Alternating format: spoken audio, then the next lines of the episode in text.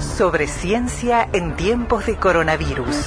Información científica segura y veraz sobre la epidemia de la enfermedad COVID-19. La tarea de los científicos, organismos y centros de investigación uruguayos y los datos actualizados sobre el combate al virus SARS-CoV-2. Sobre ciencia y las radios públicas de Uruguay, difundiendo la ciencia y el conocimiento en la emergencia.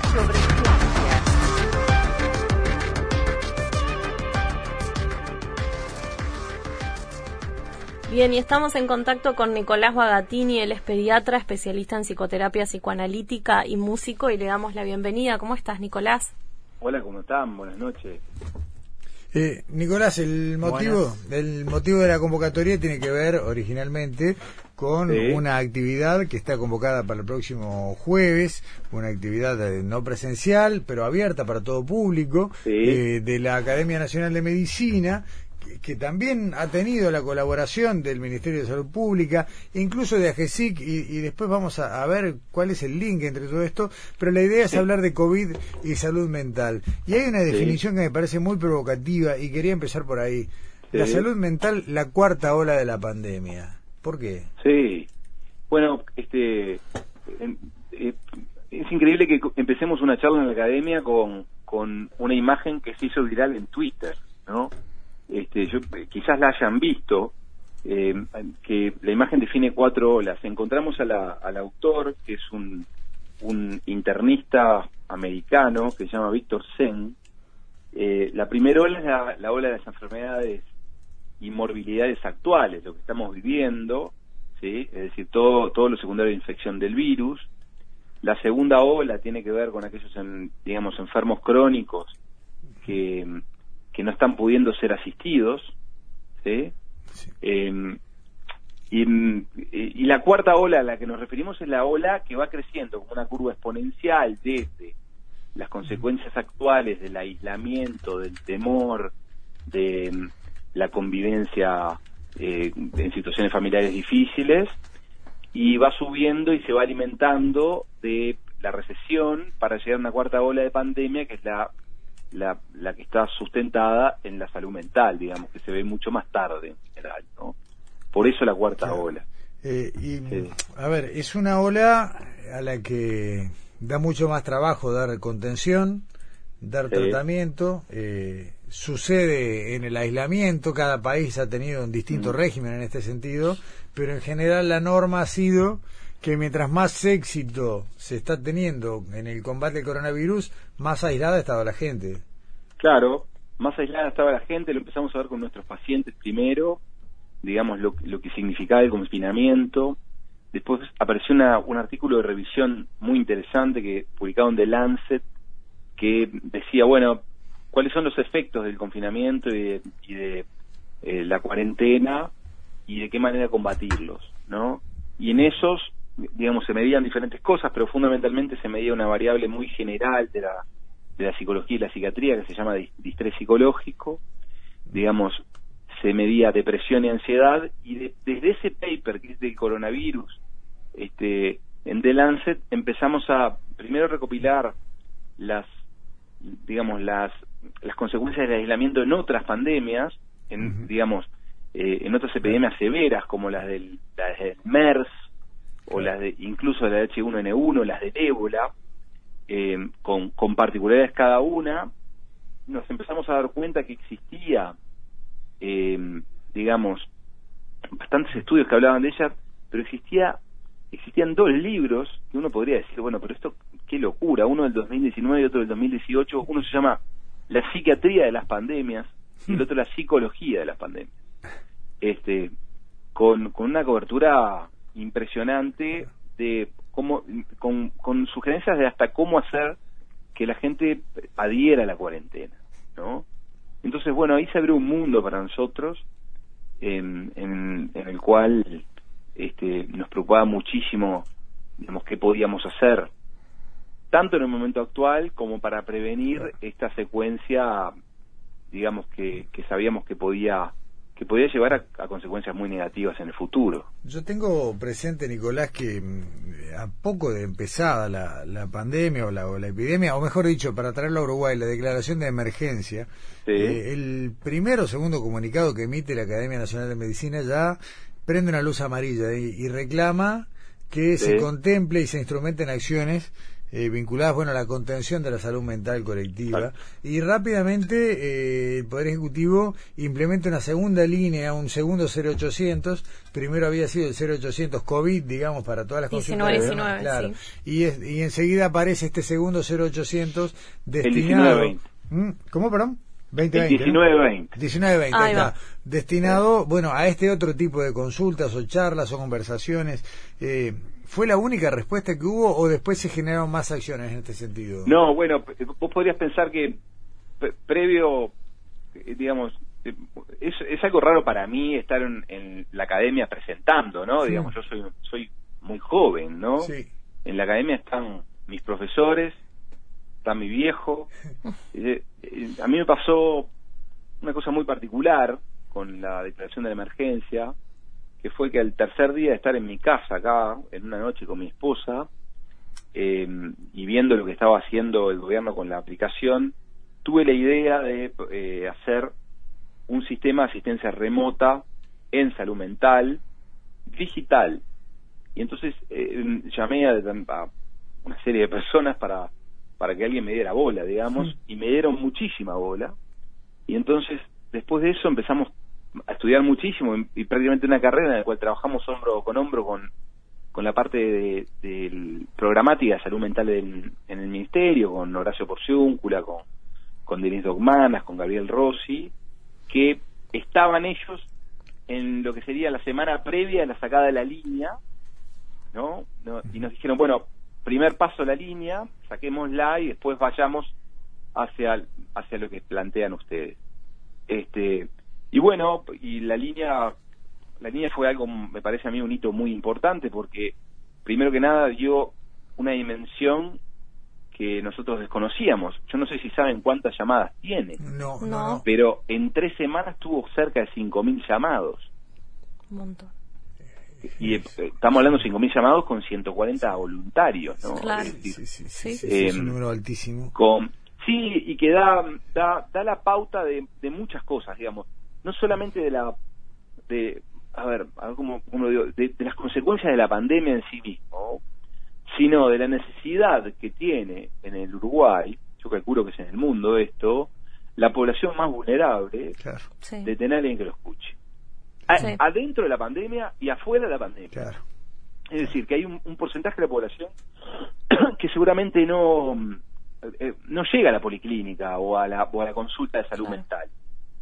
Y eso es algo que no es menor, ¿no? Como dato estadístico y en cierta medida para aquellos que nos preocupa, digamos, nos preocupan estos temas eh, eh, vinculados a la salud pública, es, es, un dato que hay que manejar y que saber cómo, cómo afrontar.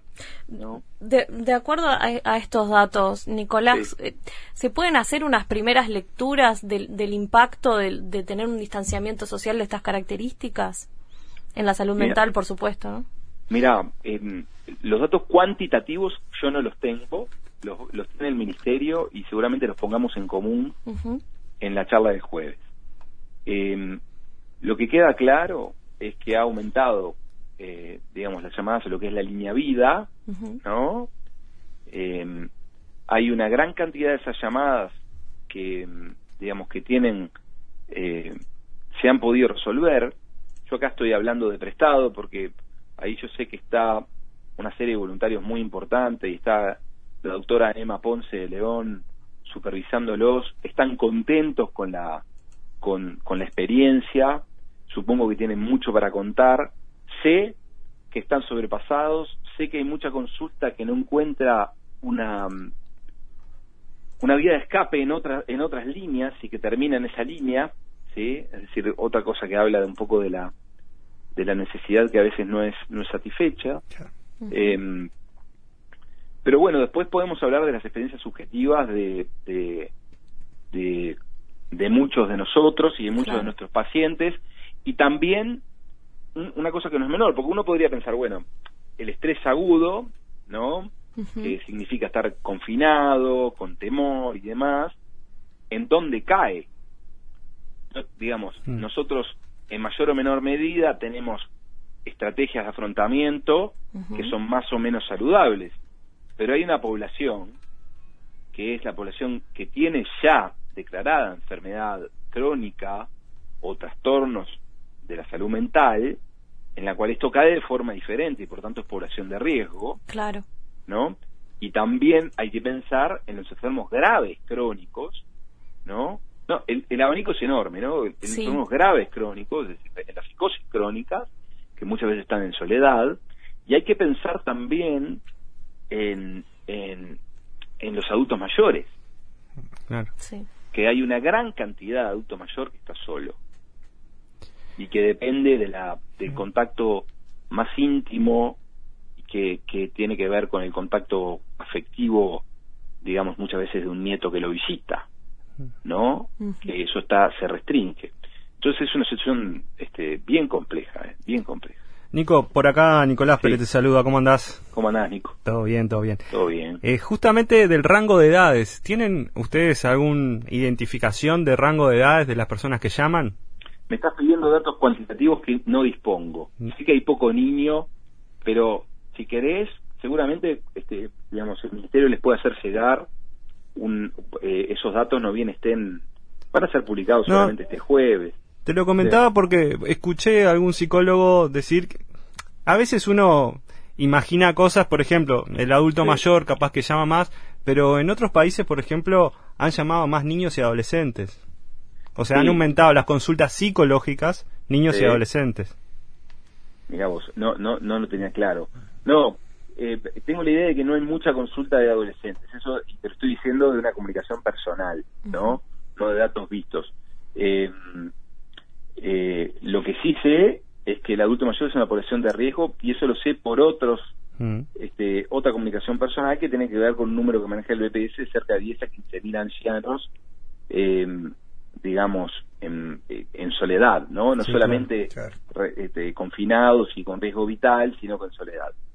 Una, otra de las cosas, eh, digamos, yo resaltaría dos cosas bien importantes. Lo primero es la, la, lo que ha sido, lo que se podría definir en palabras de, de Yuval Harari, el liderazgo colaborativo, digamos, en, en la crisis, por lo menos en nuestro ámbito, muy pocas personas han competido, digamos, se ha se han flexibilizado las instituciones, los, los, estatutos, las cosas para, para colaborar en, en bien del, de, digamos, de, en, en pro del bien común, ¿no? Em, y otra cosa a resaltar es que esto ha desnudado, ¿no? En diferentes ámbitos, ¿no? Eh, las falencias de integración de los sistemas que tenemos nosotros. Fallaron los sistemas internacionales, ¿no? Podríamos empezar por ahí. Pero los sistemas uruguayos que son muy buenos, fíjense en el lugar en el cual estamos. Están todas las buenas intenciones bastante desperdigadas, ¿no? Entonces hay poca centralización de datos, ¿no? Em, hay diferentes iniciativas, una gran cantidad de iniciativas vinculadas a, lo psicológico, de facultades. Entonces, bueno, ¿de qué manera eh, no solo economizar recursos, sino dirigir estrategias unificadas. Eso es una de las cosas que deberíamos preguntar. Mm. Eh, Nicolás, eh, vos decías que no hay datos cuantitativos en cuanto... No, no los tengo yo. No, está bien, está bien. No, hay públicos en todo caso, no, no, han, no han circulado. Pero, pero apelo a tu, a tu condición de pediatra para, en todo caso, algo más cualitativo. ¿Y, y qué es lo siguiente? Eh, ¿Qué pasa con, con el, el gurí, el adolescente en edad escolar, en edad liceal, que hace dos meses que está alejado de su grupo de pertenencia, que hace dos meses que está alejado de su barra, en algún caso del club, en algún caso de alguna práctica más vinculada a la música, algunos, en fin, que hace dos meses que no ve a un solo amigo. ¿Qué pasa? este, a ver, primera cosa, ¿no? Sí. Eh, las neurociencias han comprobado lo que el psicoanálisis este, este, aseveró durante mucho tiempo. Nosotros somos seres sociales y nuestra nuestra eh, digamos energía vital depende del contacto social y está retroalimentada en, en, él, ¿no? Eh, ahora, por suerte no estamos en una situación que, digamos, estamos empezando a salir, ¿no? Si esto durara años sería gran, un gran problema. Yo te diría que, he encontrado de todo. He encontrado chicos que están muy cómodos en sus casas, con buenos ambientes familiares, que, que la familia ha logrado en cierta medida a través del miedo al principio eh, eh, reencontrarse y trazar lazos de unión frente a una crisis que quizás en el, en el devenir de la, de la vida cotidiana no se hubieran eh, profundizado tanto, ¿no? He encontrado chicos después con, con problemas importantes, de, por ejemplo, con cuadros depresivos previos, con dificultades de, con, escasos vínculos sociales que se cortaron, ¿no? Eh, sumaría, y eso, eso ha profundizado los cuadros depresivos, te sumaría el vínculo en los adultos se habla del aumento del consumo de sustancias. Yo en los niños te diría que lo que ha aumentado mucho es el, contacto con el dispositivo digital, claro. con el dispositivo digital, claro. ¿no? Que también, digamos, depende de los casos, pero es una recomendación, digamos, este, bastante de sentido común flexibilizar las reglas estrictas en eso, pero la verdad es que hay muchas veces que si los padres tienen que seguir trabajando, los niños quedan enchufados en, en el PlayStation o en la computadora o en ¿no? Sí.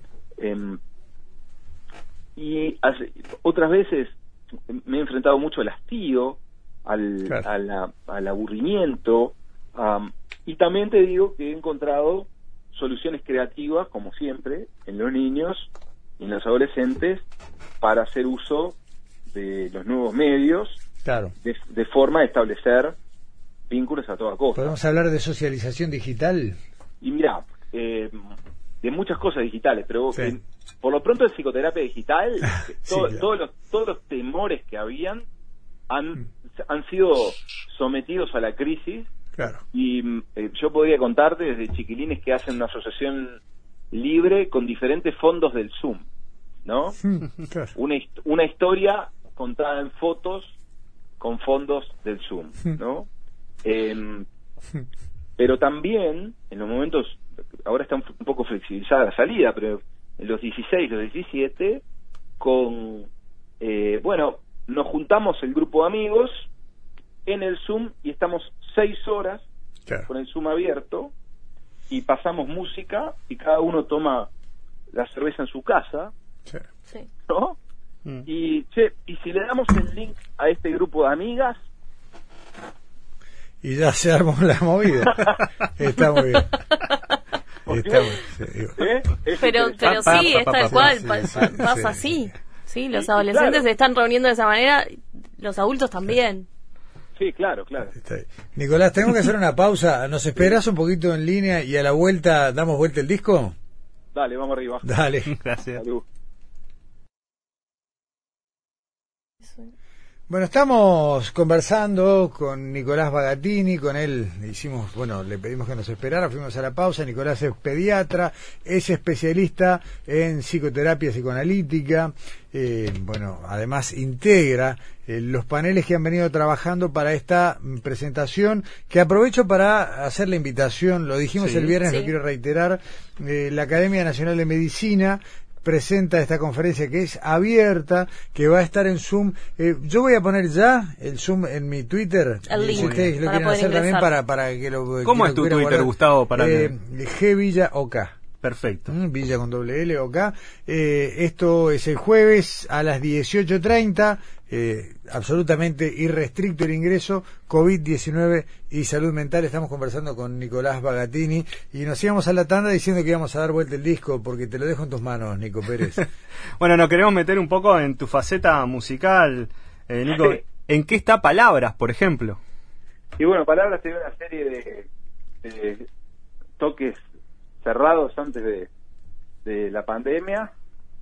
Lo que hicimos poco después fue hacer una pequeña canción vinculada y grabarla en este formato digamos este habitual ahora que es cada uno de sus casas y demás este una canción que habla sobre el amor a la distancia básicamente mm. pero vos sabés que esto no es menor a mí la crisis me encontró mucho más como médico que como músico. ¿Sí? Claro.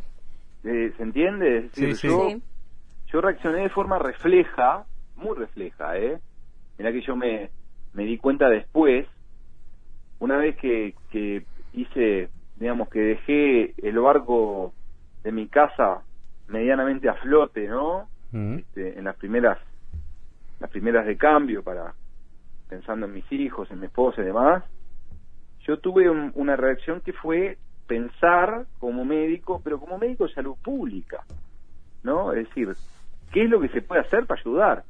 Claro. Entonces, eh, eh, realmente ha sido lo que, digamos, esta fecha del jueves es la finalización de una primera etapa de muchísimo esfuerzo con el doctor Ricardo Bernardi, que es un académico, psiquiatra, psicoanalista muy reconocido, con, con el doctor Luis Villalba, que es el presidente de la Sociedad de Sí. Psiquiatría, con, vuelvo a decir, toda la gente que hablé del ministerio, con eh, Rosita Sidner, que está en, la, en, la- en el ZAPA de Facultad de Psicología. Es decir, un esfuerzo, ha sido un esfuerzo realmente muy, muy impresionante de estudio y también en cierta medida político para poder llegar adelante, llevar adelante lo que pretendemos comunicar, que es este digamos, bueno, que hay una posibilidad de, de mejorar un poco el sistema, ¿no? Debido a la crisis. Así que me encontró, me- Nico, lamento no tener mucha info, digamos, pero, este, me, me encontró con el, esta vez con, no con el estetoscopio, pero casi. Y yo, yo voy a aprovechar entonces, Nicolás, y, y hacerte una pregunta que, que genere como un mix de estos dos lados, ¿no? De, Sí. de músico y de, y de médico.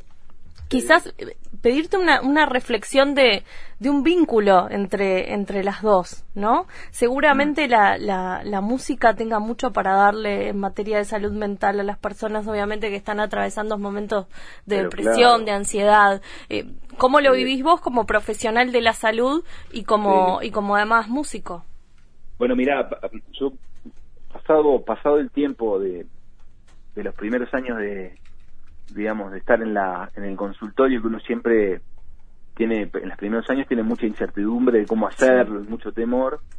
Yo fui integrando cosas de la música a la consulta para aquellos que que digamos que tengan ganas o que tengan no- o que no tengan ganas pero tengan posibilidad. Este y yo tengo muchos bastantes pacientes en este momento que tienen por ejemplo eh, un teclado Claro. en, en mi el consultorio que tie- hacemos tengo diferentes ejercicios para hacer letras y después analizarlas Eh, he tenido pacientes que han hecho canciones sin siquiera saber un acorde Eh, así que desde ese punto de vista puesto en el lugar de la creación como forma de verse a uno mismo digamos, hay un vínculo muy importante por, con la salud mental, porque, Sin duda. pues, digamos, verse uno mismo o, expresar lo que uno lo que uno lo aqueja es precisamente lo que uno va a hacer a, a- a la consulta. Sí. Entonces, en ese sentido, la creación es muy importante. Después, desde el punto de vista de musical, hay muchas cosas bastante probadas.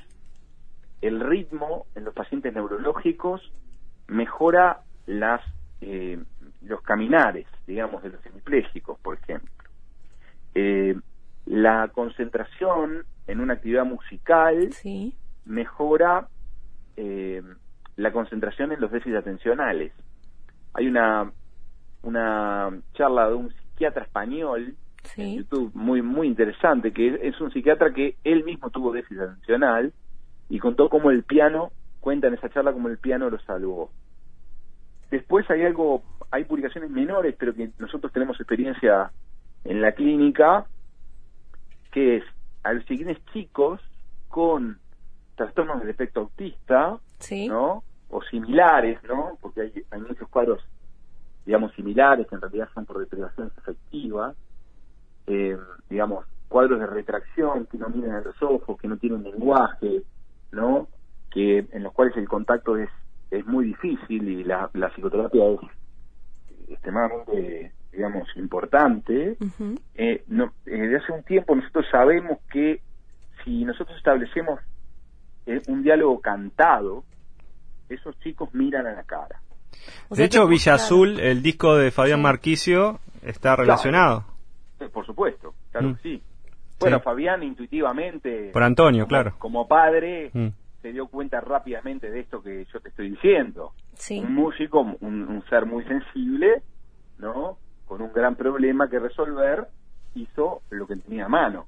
Mm. De nosotros, eh, digamos, es muy difícil el uno a uno con el desconocido para estos trastornos, ¿no?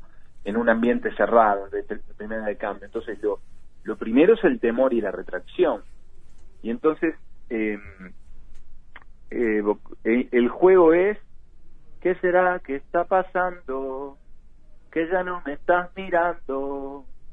Yo estoy aquí hablándote y mágicamente, por lo menos en nuestra experiencia, que es, eh, vuelvo a decir... conectan con la mirada. Sí, conectan con la mirada. y entonces empieza empieza una etapa proto-lingüística, muchas veces sin palabras, de es que por lo general cuando cuando el lenguaje no no no, no se puede expresar eh, expresan a través de, otras cosas como no el sonido los movimientos en, las manos en el cuerpo no golpeando diferentes cosas y, y la percusión les hace conectar no con un montón.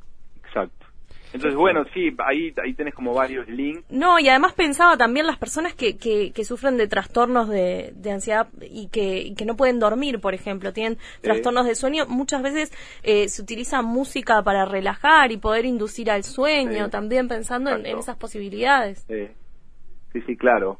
La relajación es algo fundamental que aprender y ahora hay bastante, digamos, con música y también con digamos, con, con guías auditivas, eh, digamos, el mindfulness tiene un, tiene una, un, lugar ahí, ¿viste? el, sería como la meditación, este, la atención plena. Para niños autistas, por ejemplo, ¿tenés algunas recomendaciones también para, más allá de Villa Azul, que se me viene a la mente, pero no conozco ah. otro, por ejemplo, capaz que... Ah, musicales? Sí, sí. Oh, qué difícil la pregunta. La recomendación, la recomendación es eh, consulta temprana, lo más temprana posible, aunque eh, aunque piensen que es muy temprano, no normalicen los padres cosas que piensan que son raras, mm. Consulten precozmente tanto al pediatra, pero si piensan que el pediatra no, no tiene, no está experimentado o está en, la rosca de la policlínica, eh, a, a, quien sea que tenga contacto con niños pequeños y, el, y su desarrollo con tiempo para ver. Porque lo que está más demostrado es que la asistencia precoz, ¿sí? Mm. Es eh, eh, lo que cambia el pronóstico, ¿viste? Este, yo tengo un recuerdo, palabras de una canción que se llama Quitamiedos, sí.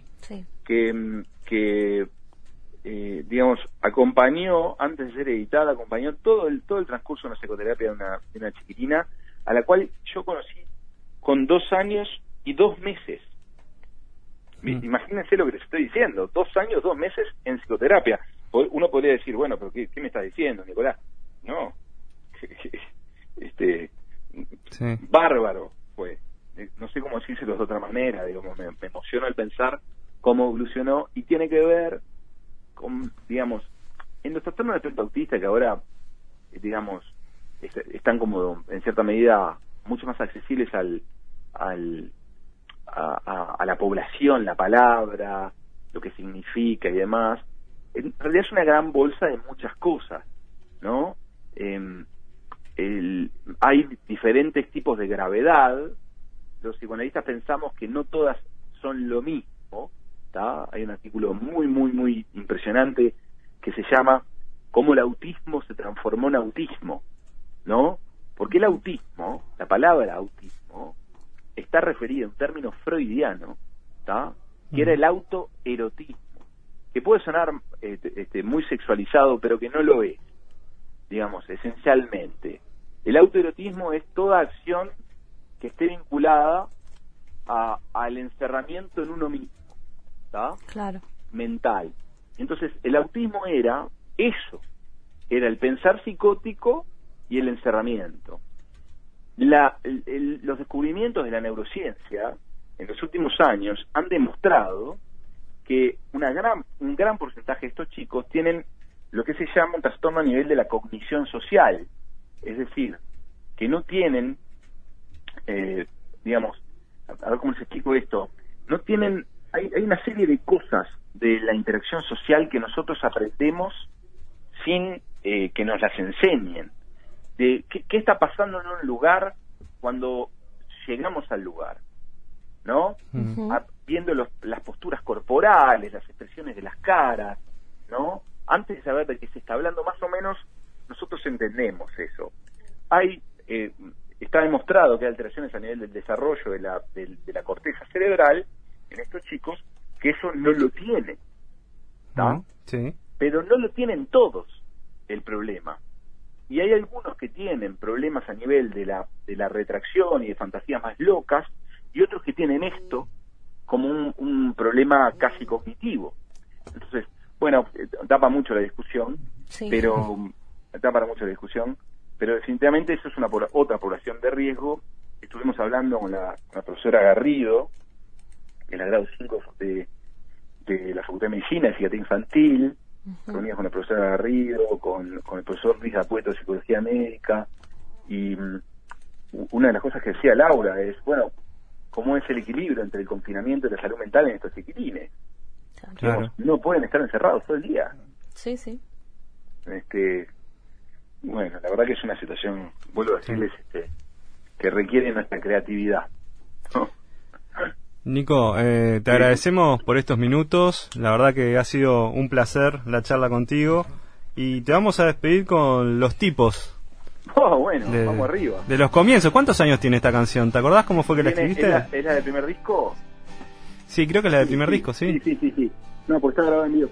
Sí, esta canción tiene... Fue editada en 2003, así que 17 años de editada, 20 años. Es una canción que nació en una casa de Solimar, tocando el Sol Mayor.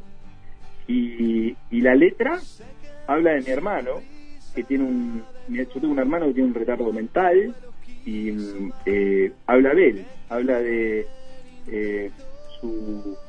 de él, de su vibra, de quién es, de su luz, eh, más allá de cómo lo pueda ver la gente a través de, su discapacidad. Fue con, es, una canción que eh, habla de que muy esencialmente ha hecho su camino intentando que todos bailamos lo mismo. Lo he visto mirándote en vivo y te he visto a vos también que se te ha piantado algún lagrimón también. Cero, como para no. Y a mí me emociona mucho escuchar la letra, por eso también fue elegida para el cierre de la nota. Bueno, te agradezco, te agradezco mucho. Abrazo grande, Nico. Muchas gracias. muchas gracias por esta charla con lado A y con lado B. y te vemos en el Zoom el jueves. Vamos arriba. Un abrazo. Chao.